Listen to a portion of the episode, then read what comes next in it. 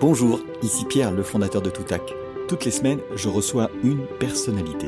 La cheminée est allumée, on est sur une péniche, au bord de la Seine, et c'est une discussion à bâton rompu autour d'un moment qui a changé leur vie ou le cours des choses. Mon podcast, il s'appelle Déclic. C'est une seule prise, zéro montage, zéro coupe. Un déclic dans notre vie, on s'en souvient. Il prend de la valeur avec le temps parce qu'il est porteur d'enseignement et comme une Madeleine de Proust, à certains moments, il revient. Une date, un visage, un geste remonte à la surface et quand on en parle, la voix change et se raffermit tant le souvenir est vif. Alors, dans le désordre, vous entendrez parler de vaches, de rupture de négo, d'araignées rouges et de bien d'autres choses. Il est 11h15 aujourd'hui, la cheminée est éteinte, la neige a fondu et la Seine a retrouvé un flot normal. Mon bulletin météo hebdomadaire ne fera plus état de crue, nous sommes tranquillement redescendus. Je m'appelle Pierre et suis le fondateur de Toutac qui crée des podcasts dédiés à la formation et à la communication par la voix et produit des clics, ce moment où tout bascule. Dans le fauteuil à côté de moi, nous accueillons Philippe Bilger.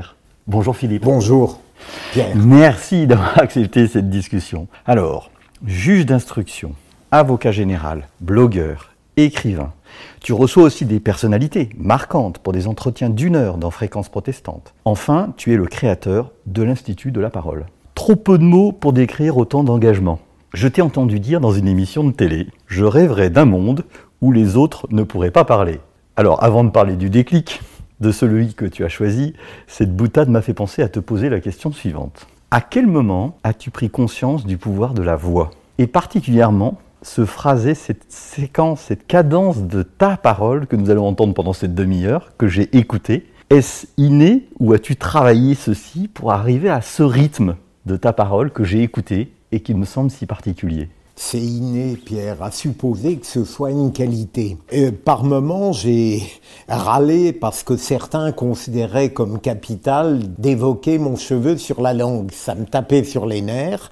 Et puis, peu à peu, au fil des années, j'ai rencontré des gens extrêmement sympathiques à mon égard qui, euh, comme toi, ont bien voulu attirer mon attention à la limite sur ma voix et ma manière de parler.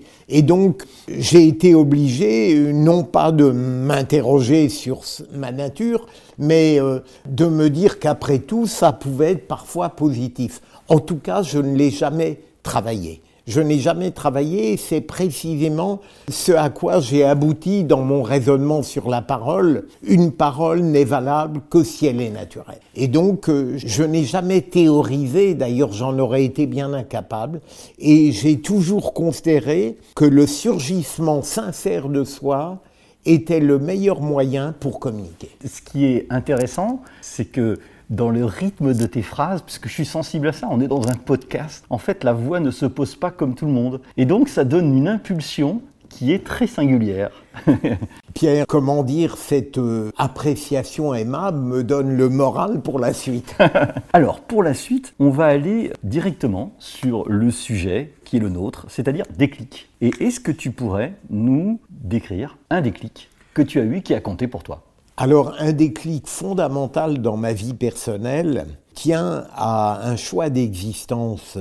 J'ai vécu 27 ans avec la mère de mes six enfants. La mère de mes six enfants, bien sûr, je la respecte et mes six enfants et mes petits-enfants sont formidables. Dans ces premières unions, je n'avais pas le sentiment dans la vie intime d'être moi-même au fond comme si je ne pouvais pas concevoir qu'un jour je trouverais une structure, un, monde qui correspondrait à mon tempérament que parfois je qualifie de caractériel. C'est-à-dire que je rêve d'une intensité permanente. Et j'ai toujours voulu croire qu'il était possible d'avoir une passion quotidienne intense. Et je ne la trouvais pas. Et puis un jour, ça a été décisif dans ma vie, j'ai rencontré un être qui m'a permis de vivre cela. Tous les jours tous les jours. Alors, de mon point de vue, peut-être. Je la recevrai après. voilà, peut-être serait-elle en léger désaccord, mais elle est d'accord sur la philosophie de la vie, c'est-à-dire cette banalité, rien n'est acquis, mais j'ai besoin d'intensité, d'extrémité, j'ai besoin de cette certitude absolue d'aimer et d'être aimé dans une forme de paroxysme qui, la plupart du temps, débouche sur des démarches infiniment raisonnables. C'est quelque chose que j'ai trouvé avec elle et qui a changé ma vie sentimentale parce que d'un coup, j'ai pu rencontrer quelqu'un qui m'a présenté une image de la vie que je croyais impossible. Prenons un exemple, Pierre, pardon, je suis trop long. Non, non, vas-y, non, non, je t'en prie. Avant, je pensais que la fidélité était impossible. Et puis, grâce à elle, j'ai découvert que pour être fidèle, il faut être deux, et que donc j'étais parfaitement capable de l'être, et non pas comme une corvée, mais comme un bonheur absolu. Du coup, j'entends que ça a quand même changé ta vision du monde. Est-ce que, au-delà de, de l'être que tu as rencontré, ça a changé ta vision des autres personnes? Est-ce que ton monde, ta relation aux autres a changé? Parce que la relation à cette personne a changé je le pense en partie, peut-être pas suffisamment, c'est-à-dire que mon pessimisme foncier, non seulement d'homme, mais d'avocat général d'une certaine manière, s'est enrichi d'une couleur euh, moins sombre. C'est un être qui a un rapport infiniment tranquille et bienveillant avec autrui et qui, sans me donner de leçons, comme tu le dis très bien, m'a engagé sur un autre territoire où l'autre n'est plus forcément un ennemi. L'autre ne vient pas forcément troubler mon univers.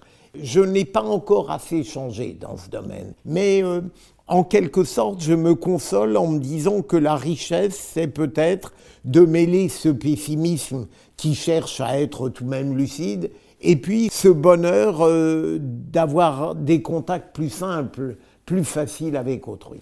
Est-ce que dans ta pratique professionnelle, tu l'évoquais il y a quelques instants, parce que tu as été longtemps avocat général et tu as été juge d'instruction auparavant, est-ce que la vision des mondes, et donc la vision bah, des victimes et des personnes qui se présentent devant toi, a changé aussi dans le temps et baigné à l'aune de cette nouvelle lumière?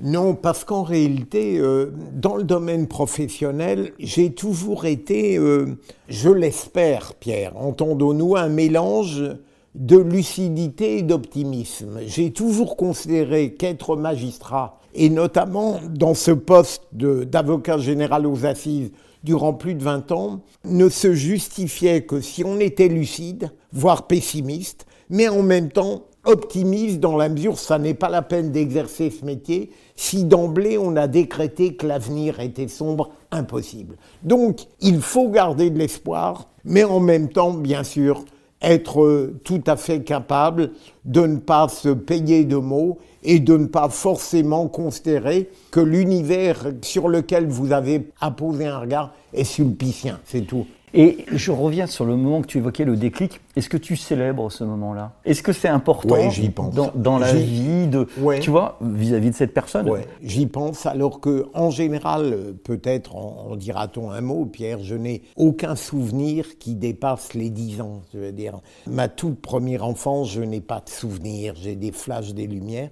Évidemment, j'ai des dates fondamentales dans ma tête parce que c'est une histoire du cœur et que mon enfance, ma jeunesse ont été à la fois euh, formidables avec une mère fabuleuse, avec deux frères et une sœur extraordinaires, mais en même temps, euh, ça n'était pas cette histoire très heureuse du cœur que j'ai pu vivre avec ma seconde épouse à partir de 1991. Est-ce que tu es capable de nous donner, peut-être pas l'heure, mais est-ce qu'il y avait à ce moment-là une musique quand tu l'as rencontrée? Est-ce qu'il y avait une parole? Tu vois ce que je veux dire? Quand, on a une Madeleine de Proust, on l'associe parfois ou à une lumière ou à un nom. Est-ce que tu as ça? Alors, Pierre, tu m'engages sur des sentiers encore plus intimes. Mais je veux pas. non, non, mais c'est tout à fait normal. En 91, j'ai rencontré Pascal. Elle était jurée aux assises. Et donc, nous avons euh, évidemment respecté toute déontologie de la part de l'avocat général et d'elle-même. Et puis ensuite, durant huit ans, en quelque sorte, j'ai euh, dû la persuader que, contrairement à d'autres relations que j'avais eues, je ne rêvais que d'une vie commune avec elle. Et durant huit ans, j'étais dans une sorte de désespoir opératoire, c'est-à-dire je me disais, est-ce que je vais pouvoir enfin vivre avec elle Pour des raisons très honorables, elle hésitait. Et alors la chanson euh, Pierre, qui revient dans ma tête, c'était Message personnel de, je crois que c'est de Michel Berger, chanté par François Hardy. C'est quelque chose qui est à la fois triste et exaltant. J'écoutais ça, Évidemment, je n'ai pas souvent les larmes aux yeux, entendons-nous, et là, je ne les avais pas. Mais c'est quelque chose qui, pendant un certain temps, comme disait Marcel Proust, a représenté l'hymne national de notre amour. C'est quelque chose de triste, de mélancolique, et en même temps, j'avais la force de croire que le futur était possible avec elle. Alors je vais rebondir là-dessus, toujours sur ce moment-là, mais tu viens d'évoquer, c'est quand même une rencontre pas banale de rencontrer euh, sa, deuxième femme euh, comme jurée. Qu'est-ce que tu mettais dans ta voix et dans ton regard quand tu regardais les jurés? Je pense à ça, puisque tu l'as certainement observé, et comme tu as observé beaucoup de jurés dans toute ta carrière, comment tu établissais quelque chose avec ces personnes, comme les avocats le font, comme des magistrats comme toi le font? Comment tu établis avec le regard et avec la voix ce lien? Alors, avec elle, parlons net, Pierre, ma première perception, ça a été un mélange que j'ai beaucoup aimé de gravité et de beauté. C'est clair. Mais pour le reste, tu vois, ça ne diminuait pas ma passion professionnelle. J'entends euh, les jurés, tu vois, ils arrivent. Parfois, j'en ai à récuser certains. Je dois entretenir avec eux un rapport de sincérité et de conviction. Alors, j'ai rapidement eu un point de vue psychologique sur eux, mais en gros, mon seul souci, c'est durant l'affaire criminelle où je vais requérir à la fin, de prendre d'une certaine manière chacun isolément, puisque on était obligé de le faire à partir du moment où les jurés ont été choisis pour aller vite sur la liste électorale. Et donc c'est ça. Mon seul souci, c'est de les convaincre, de montrer d'abord l'honnêteté, la loyauté du ministère public, qu'ils se disent cet homme, on peut n'être pas d'accord avec lui dans ses questions et dans ses réquisitions, mais au moins il a manifesté tout au long des audiences une fiabilité et une intégrité. Il n'a pas menti. Il a été correct, il a été courtois avec l'accusé, évidemment avec les parties civiles. C'était ça, mon Et c'est important la courtoisie? Ah oui, je considère, Pierre, en dépassant ton questionnement, que j'ai toujours été partisan de la liberté d'expression. On a le droit de tout penser. Et je dirais même, je ne me suis jamais privé du droit de tout dire et parfois d'avoir la rançon évidemment contre moi de cette liberté d'expression, mais je considère qu'on a le droit de tout dire si on dit tout avec courtoisie. Ça veut dire donc qu'on doit avoir une maîtrise du langage qui te permet dans n'importe quel univers de tout dire parce que tu sauras le dire élégamment. Est-ce que, si on est dans le prétoire, tu as donc des avocats qui défendaient euh, les accusés, qui vont avoir la même capacité, différente d'une autre manière, mais qui vont s'opposer au ministère public. Il y a donc aussi un jeu, pas simplement avec les jurés, mais aussi avec les avocats.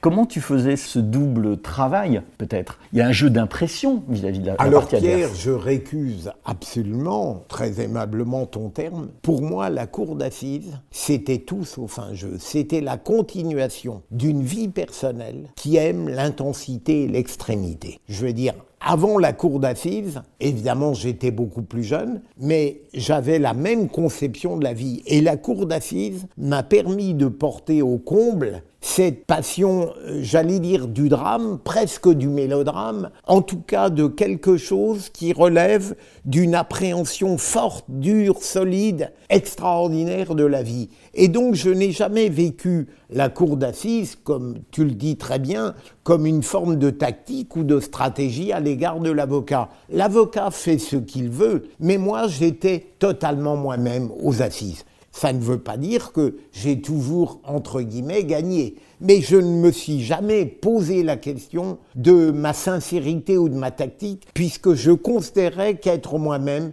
était de toute manière le meilleur moyen pour convaincre. Il y a quelque chose qui sort complètement de ce que j'entends et de la manière dont tu t'exprimes, c'est l'engagement. C'est-à-dire qu'on sent que dans tes propos, dans ta manière de t'exprimer, de dire les choses, tu es engagé. C'est un fil conducteur de ta vie Tu as raison. Un engagement, d'ailleurs, euh, cette question me touche beaucoup, Pierre, parce qu'il est très peu idéologique chez moi. C'est plutôt l'engagement, comme tu le dis très bien, d'un tempérament qui n'a jamais la qualité ou le défaut de l'indifférence. Et donc j'aime beaucoup une phrase de Scott Fitzgerald qui dit euh, Écrire, c'est tout dire dans chaque paragraphe avant de mourir. Je dirais cela de la parole, d'une Hmm. certaine manière. Je n'ai jamais été capable des ronds de jambes mondains et urbains. Tu vois, je n'ai jamais su prendre à la légère n'importe quelle rencontre avec autrui parce que tout simplement avec sans doute une rançon désagréable pour l'autre, parfois une forme de gravité un peu ennuyeuse,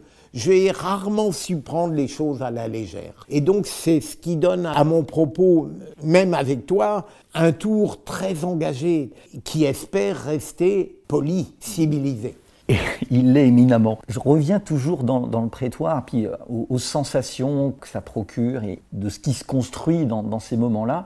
J'ai lu que tu étais quelqu'un d'engagé, parfois dur, parfois excessif, un petit peu ce que tu exprimes là, mais toujours extrêmement humain, que ce soit vis-à-vis des victimes ou des accusés. Comment on a le juste milieu dans le rôle d'avocat général, donc de défense de l'État ou de défense de la victime, pour être aussi juste vis-à-vis notamment de l'accusé. Comment tu peux avoir cette approche humaine par rapport à ton rôle? J'ai toujours rêvé, en tout cas, de les avoir. hein. Je ne sais pas si j'ai toujours atteint l'idéal que- auquel j'aspirais, mais tout simplement, Pierre, on l'atteint lorsqu'on ne se fixe pas de tactique. C'est-à-dire que je n'ai jamais été un avocat général qui dissociait sa pratique professionnelle de sa vie.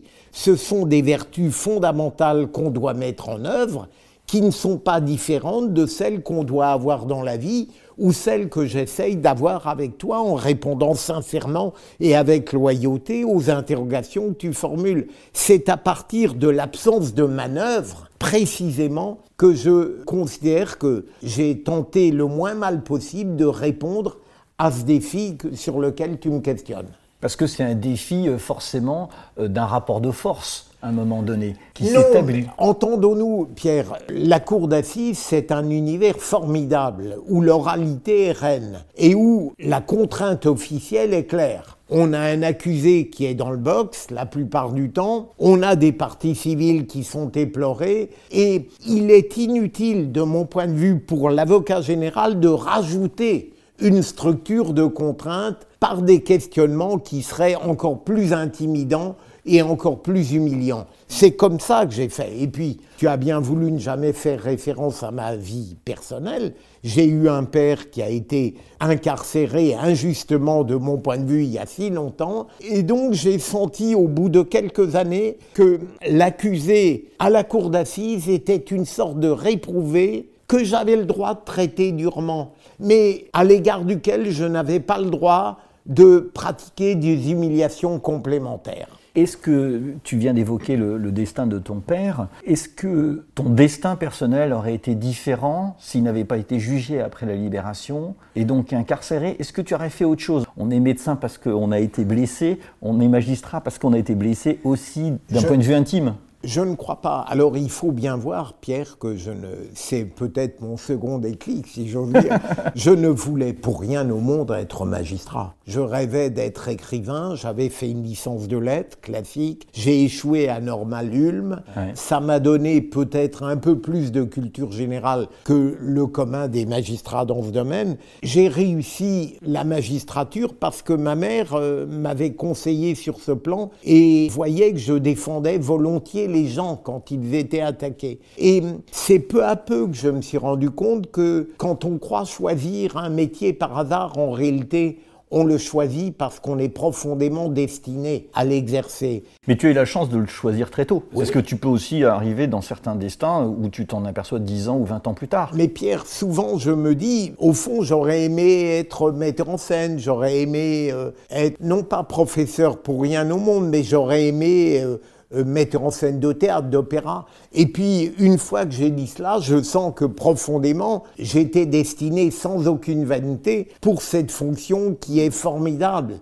Et j'estime qu'elle n'est pas assez célébrée et que trop souvent elle est dévoyée par des pratiques. Mais euh, j'ai peu à peu compris que cette oralité qui m'était chère, elle me venait en réalité de mon père. Cette oralité brute, un peu instinctive, euh, parfois sauvage, trop sincère, qui ne se soucie pas trop de l'imparfait du subjonctif, mais surtout de la vérité de ce qu'on a à dire. C'est-à-dire que là, c'est pareil, grâce à toi, euh, je ne vais pas forcément dans la perfection formelle de la langue. Je suis beaucoup plus sensible à l'élan de la vie, à la coulée du dialogue et à ce que tu me permets de dire qui, je l'espère, est convaincant parce que je suis convaincu.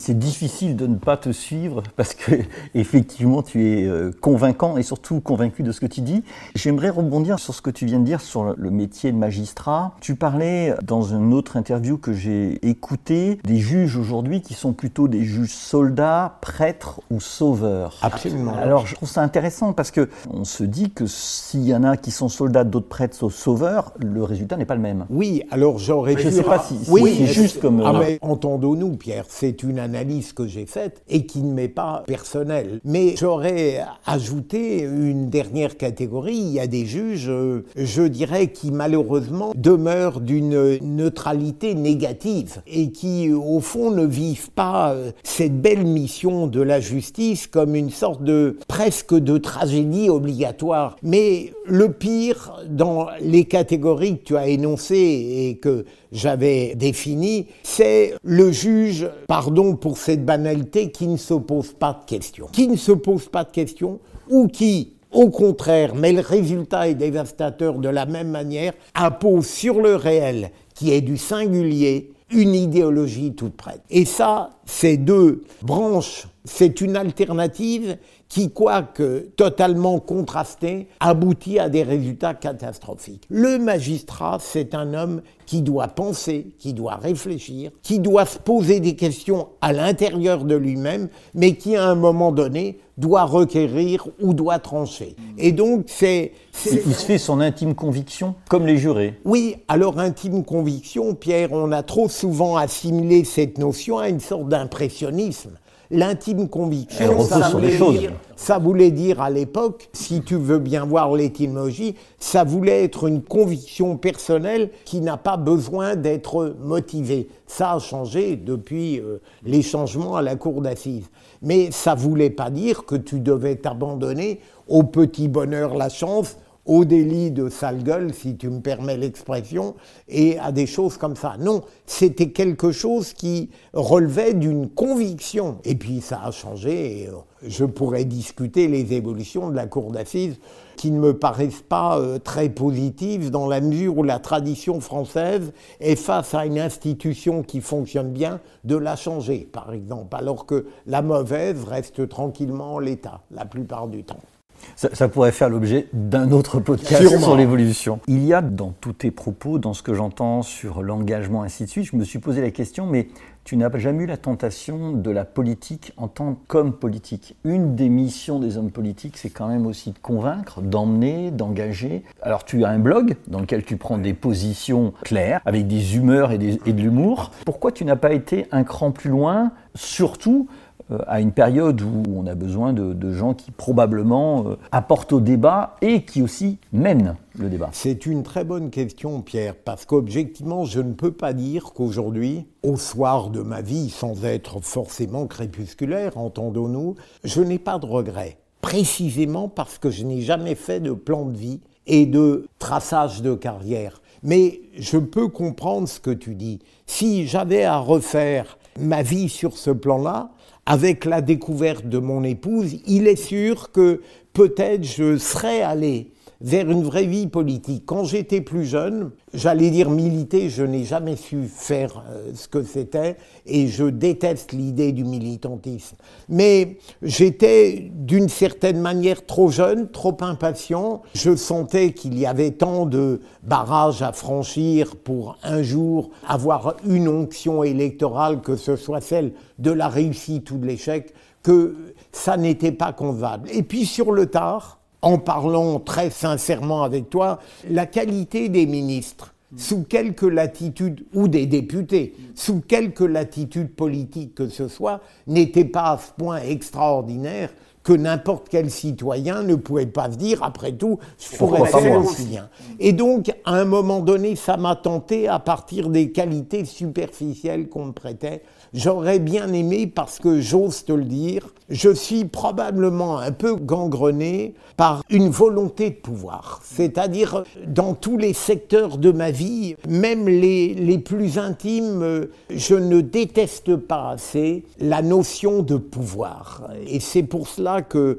je pense d'ailleurs, pas de manière très originale, que les femmes, où que ce soit, apportent beaucoup dans les secteurs qu'elles gèrent parce qu'elles ont moins de vulgarité dans leur perception du pauvre. C'est intéressant d'entendre euh, ce discours, notamment par rapport aux femmes, surtout dans un métier qui pendant longtemps n'avait pas beaucoup de femmes. Maintenant, il y en a beaucoup. Maintenant, il y en a beaucoup. Donc, on a un meilleur équilibre de ton point de vue. Moi, je crois alors la magistrature, je, comment dire, Pierre, je pourrais le discuter dans la mesure où l'importance donnée aux femmes ne doit pas conduire à la composition de juridictions totalement homogènes sur le plan féminin ou masculin. Parce que, en revanche, en politique, il est clair que la femme, certaines femmes en tout cas, ajoutent à, à la passion politique une qualité d'humanité qui échappe à ce qu'il y a de, de très vulgaire dans euh, la passion du pouvoir ostensible. Quoi. Et ça tient aussi à la volonté qu'on a d'avoir un regard des autres sur soi, ce pouvoir, c'est-à-dire qu'on se nourrit, non Absolument, mais il faudrait en tout cas. Mais l'intelligence, avant d'attendre le regard et le jugement des autres, c'est d'abord de le projeter sur soi. Et ça, c'est fondamental. Et je dirais, Pierre, ça me touche de cette digression que je parce que je crois qu'une des qualités fondamentales qu'aujourd'hui, malheureusement, on a mise au rebut, c'est savoir penser contre soi-même. On s'est moqué du en même temps macronien, mais ce en même temps macronien peut être discuté sur le plan de la politique active, mais il est profondément consubstantiel à ce qu'une intelligence libre et authentique doit comporter. On ne peut pas ne pas penser contre soi dans un exercice personnel où on a épousé toutes les facettes d'un réel ou d'une idée. Si on ne le fait pas, on est à peu près condamné à être sommaire. Et généralement, quand on est sommaire, on est d'autant plus péremptoire. Écoute, il, est quasiment euh, temps de, s'arrêter.